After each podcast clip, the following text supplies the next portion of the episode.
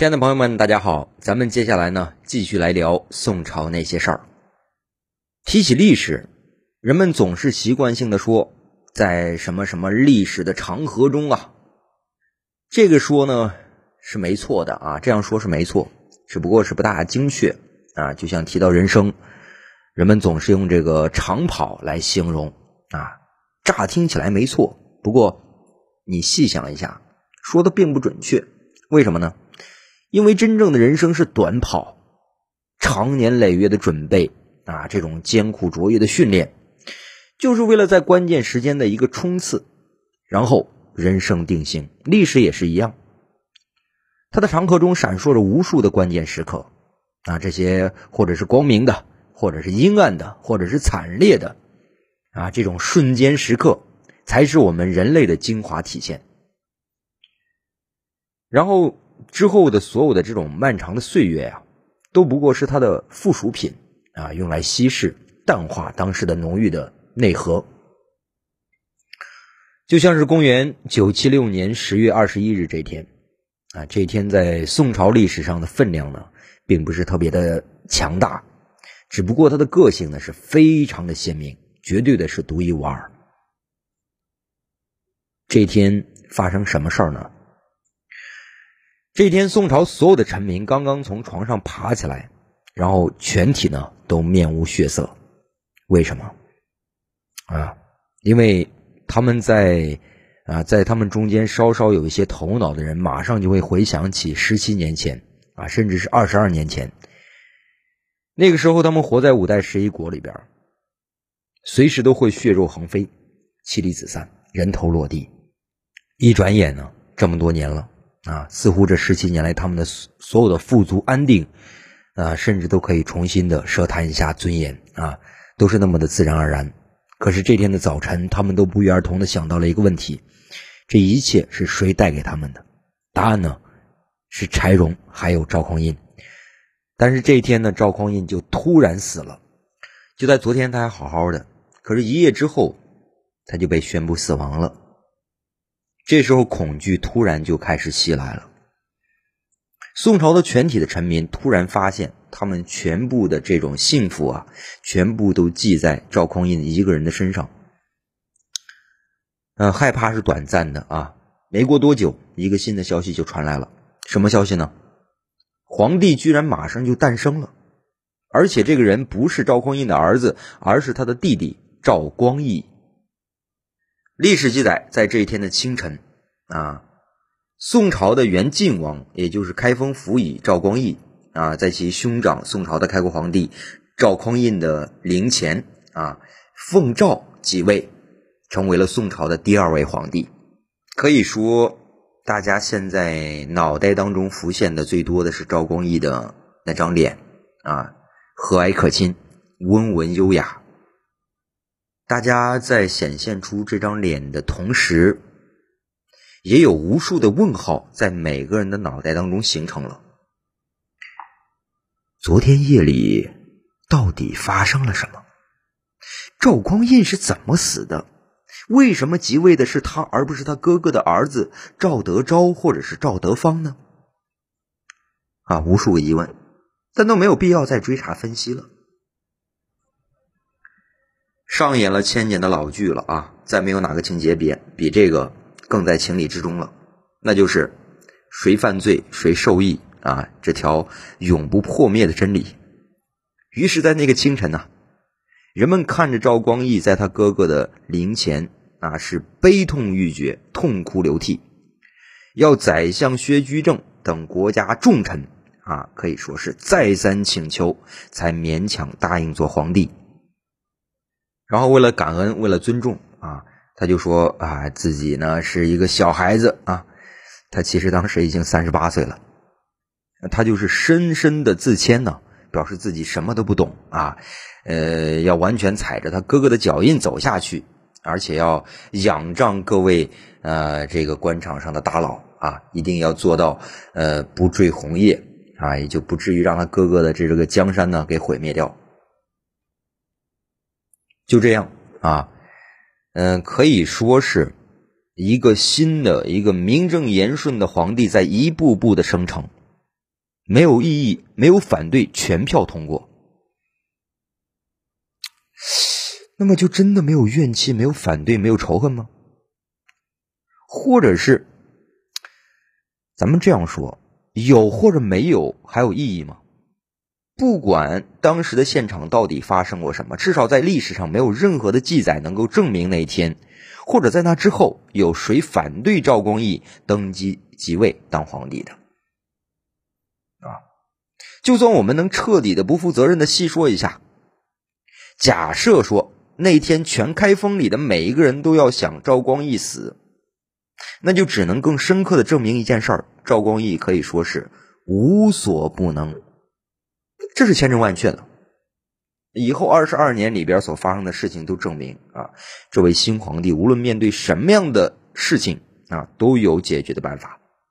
不管局势多么恶劣，有多少人啊，不管这些人是宋朝人、契丹人、党项人啊，给他出多少难题，都从来没有让他真正的走投无路过。所以说，眼前的这点小事呢，可以说是不值得一提。从这个时候开始呢，大家就可以观摩欣赏啊，赵匡胤是怎么把这些东西都有条不紊的，那把这些东西都收到自己的囊中的啊。县安内，那首先是自己的家族里边啊，呃，把自己的妈妈啊，也就是赵匡赵匡胤的皇后。啊，首先封赵匡胤的皇后宋氏为开宝皇后，啊，还有这个，呃，赵匡胤的两个儿子啊，都封为这个位于宰相之上啊，和自己的这个呃儿子的位置呢是平级的。平心而论啊，赵光义现在已经把能让出去的都让出去了，除了自己的皇位，甚至连自己的儿子的未来继承权都没有保留，而他得到了他想要的东西——安静。好。那现在呢？呃，朝中都安静了啊，呃，这个皇室安静了。接下来呢，就是朝中的高官了。可以说，大家都是闷声发大财。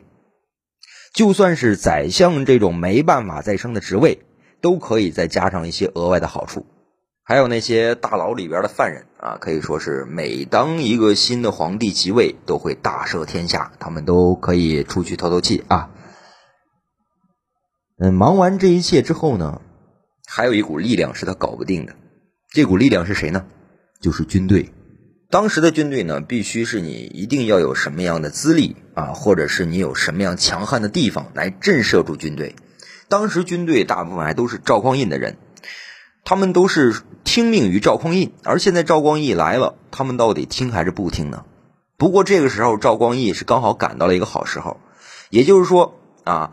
他把生命中最重要的这件事儿啊，就是他哥哥暴死的时候啊，全国都空虚的时候，没有几个握刀的人能对他跃跃欲试。军队是一个奇妙的世界，想在那里称王，你必须要有实打实的能耐啊，是骡子是马，你得拉出去溜溜。偏偏赵光义是一个斗智不斗力的人。宋朝北征的部队以党进为首，潘美啊、郭靖呀、杨光义啊，一个个都是桀骜不驯、满手血腥的人。呃，但那是每个人都对赵光义是非常的客气啊。原因只有一个，就是他是赵光义的弟弟。除此之外，这些人还在乎他什么呢？这些赵光义呢，都心知肚明。于是，这些人都远远的隔断在北汉境内，既要面对太原城的北汉部队，更要扛着已经赶到的契丹援军。明明知道国内已经天翻地覆，连皇帝都换人了，可就得原地待着，因为没有命令可以让他们回国。但小心着啊，这些人的职业呢，就是整天盘算着怎么杀人。赵光义的举动他们都懂，甚至怎么做的他们都能猜出来，而他们真的是不敢反抗。谁让他们的家小都在开封城里边呢？啊！但是这要有一个前提，就是千万别给他们那个机会。一切都取决于一个机会，一个人是否会突然到来。当时宋朝的军队也是一样，赵匡胤近三十年的恩德与积威，让这些军人肯于甚至习惯于为他去死。他们只需要一个理由、一个借口、一个人得招或者是得方。只要他们其中一个突然出现在远征军的军营里啊，出示一个哪怕是伪造的赵匡胤被害的证据，这些人都会为他起兵，杀回开封，夺回皇位。想一下啊，这事儿在过去三年之后，远征北汉燕云的军队呢，都会找机会立德昭为皇帝，从而让赵光义呢起了杀心。这个时候，赵匡胤在军中的余威有多大，就可想而知了。但是让人郁闷的是，开封甚至整个宋朝的国境呢，都平静的像一潭死水，每一个人都乖得出奇。对此，我们还能说什么呢？只能去猜了。赵光义的手段是要高明到什么程度，才能达到这样的效果？然而，历史证明呢，这些都不算什么。紧接着又发生了一件事儿，才真正证明这个人的特色无所不能。他先是把自己的名字改了啊，改为囧啊，也就是何炅的囧。那改名字是他的自由，对吧？啊，这是五代五代以来做皇帝的传统习性，无可厚非。但是接下来他就把他哥哥的年号给改了。公元九七六年十二月以前呢是宋开宝九年，在十二月以后呢是宋太平兴国元年。这事小吗？一点都不小啊！没有任何一个正常交接上岗的皇帝敢在当年就改变上一代君王的年号，就连著名的干掉老爹、杀掉大哥的暴君代表隋炀帝都不敢。更何况赵光义是以弟成兄，本来就名不正言不顺，可他就是干了，而且照样是朝局稳定，没有任何人反对。记着，历史可以证明，没有任何人反对。这样出类拔萃，我们真的就是可以好好的膜拜一下了。好，那做完这些呢，赵光义呢就下令远征军回国。啊，等到这个潘美党进，他们回到开封之后呢，他们发现啊，不仅要面对一个在名分上可以无懈可击的新皇帝，连顶头的上司都换人了。好，军队被搞定了，宋国呢可以说是松了一口气，至少不会有大规模的流血了。可是，在庆幸当中呢，身边就突然有人流了血，死人了啊！事情是这样的，嗯，开封城里边呢，物业繁华，三教九流什么都有，有商人也有乞丐。这一天呢，就在皇城根上啊，有一个店家门口呢，就有一个乞丐是破口大骂啊，把人都给招待完了，把他这个店家的这个祖宗十八辈都给招待完了。你说店家气不气？这个时候，店家无论是怎样好言相劝都不行。原因是什么呢？原因就是这个乞丐要的东西，这个店家给的少了，给的不是那个东西。所以呢，乞丐就在这门口大骂，他什么都不怕啊，就怕除了大狼狗他怕，其他什么都不怕。于是乎啊，这个人呢，就有一个人当街呢，就拿了一把刀捅了过去，把这个乞丐呢给捅死了。这个事儿呢，可以做，可以说是大快人心。不过这事儿也捂不住了。第二天，开封城的官员呢，就上报给了新任皇帝赵光义。赵光义是又气又怒，立刻呢上纲上线。这是五代时随时杀人的陋习，一定要抓住凶手，立刻严办，杀住这股歪风邪气。有关部门呢是不敢怠慢，全力办案。很快就把结果报上来了。赵光义却再一次问了：“真的审好了吗？”该官回答：“审好了。”赵光义突然转头对身边的小内侍说：“把我的刀鞘取来。”片刻，小内侍拿来了一支刀鞘，直接下殿，把那只杀人的刀呢放进刀鞘里边，是严丝合缝。赵光义拂袖而起，怒视那个目瞪口呆的官员：“如此宁望杀人！”一边派人去杀人，一边严令下属去查案。赵光义在庙堂之上，瞬间就戳穿了手下人屈打成招、草菅人命的小把戏，一举数得啊！然后呢，啊，就明白无故的告诉所有的属下，我的眼睛是雪亮的啊！你们谁也别想在我面前耍这个小小聪明。第二天，啊，发出信号，给所有人提个醒。我不再是那以前那个好说话的晋王了啊！我是大宋天子，从此都把位子给我摆正了。好，还有我要刷新吏治，新朝需要新气象，各部门啊都注意了，从此要清白做人，努力做事儿。好，接下来呢要整顿官场了啊！光凭这个一条小事儿，杀了一个区区的乞丐还远远不够，要震慑天下，首先要选一个大官来开刀，选谁呢？赵普。这也太妙了啊！于公于私，无论从哪个方面来讲，赵普都是最好的。为了效果，同时也是为了快乐，赵光义选择了一个上乘的官场手段啊，一切都是公平合理，了无痕迹啊，但是绝对会达到目的的。他派了一个叫高宝引的这个官呢，去怀州的这个做官啊。这个怀州正是河阳三城节度使同平章事赵普的辖区。高宝引可以说是刚一上任啊，连同这个衙门里。里边有几棵树都还没有数清的时候，就立刻上奏：赵普犯规了，他什么事都管着我。我请求按照太祖定下的规矩，罢节镇，领其之郡。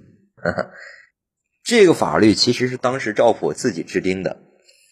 哎，好吧，不过那啥也别说了，他叫赵普，历史可以证明，如果赵光义是无所不能，那他就是总有办法。所以赵普呢就主动申请把知郡交出去，啊，你把我那个我我有一个要求啊，我就想回去，呃，送我老领导一程。这个名义呢可以说是太光明正大了，连赵光义都没有办法拒绝。那好吧，你就来吧。赵光义是磨刀霍霍向赵普，就等着肥猪拱券送上门。但是赵普就是赵普啊，他来了却没法让你下刀。因为他挑了一个最好的时机，让这些赵匡胤的其他老同志啊，比如说这个张永德呀、啊啊张美啊，还有刘廷让啊、高怀德呀，这些人一起都来朝拜赵匡胤的时候呢，他才来。赵匡胤总不能当着这些人的面砍他的头吧？因为这是太平兴国了，对不对？要太平才能兴国嘛。尽管说赵光义牙齿恨的是痒痒的，却只能笑呵呵的说：“啊，老同志们都辛苦了，来，大家继续加官进爵。”嗯，这个时候呢，给那个赵普说一下啊，呃，赵普你嘛与众不同，呃，这样吧，你来个最高档的啊，你来做太子少保。嗯，我很爱你啊，天天都想见你，你不用回去了。就留在开封吧。你也老了，别太累着啊！同平章的十相之权啊，就不再给你了。众目睽睽啊，赵普是脸色惨淡，只能是躬身谢恩。想必啊，当时大家都在幸灾乐祸啊。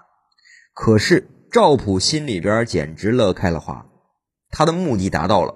他想要的就是丢掉这些烫手的官衔，然后脱离地方，回到开封城下啊，天子脚下。因为在地方上有无数的混账无赖，想升官呢没理由，都在争着抢着帮赵光义找他的麻烦。这样搞下去，终有一天赵光义会理由充分的砍掉他的脑袋。与其呢受这个小鬼的欺，不如直接面对阎王。就这样，赵普被顺利拿下。在世人的眼光里，赵光义的形象开始变得高大起来。好了，今天晚上呢，就先给大家聊到这里，我们下期再见。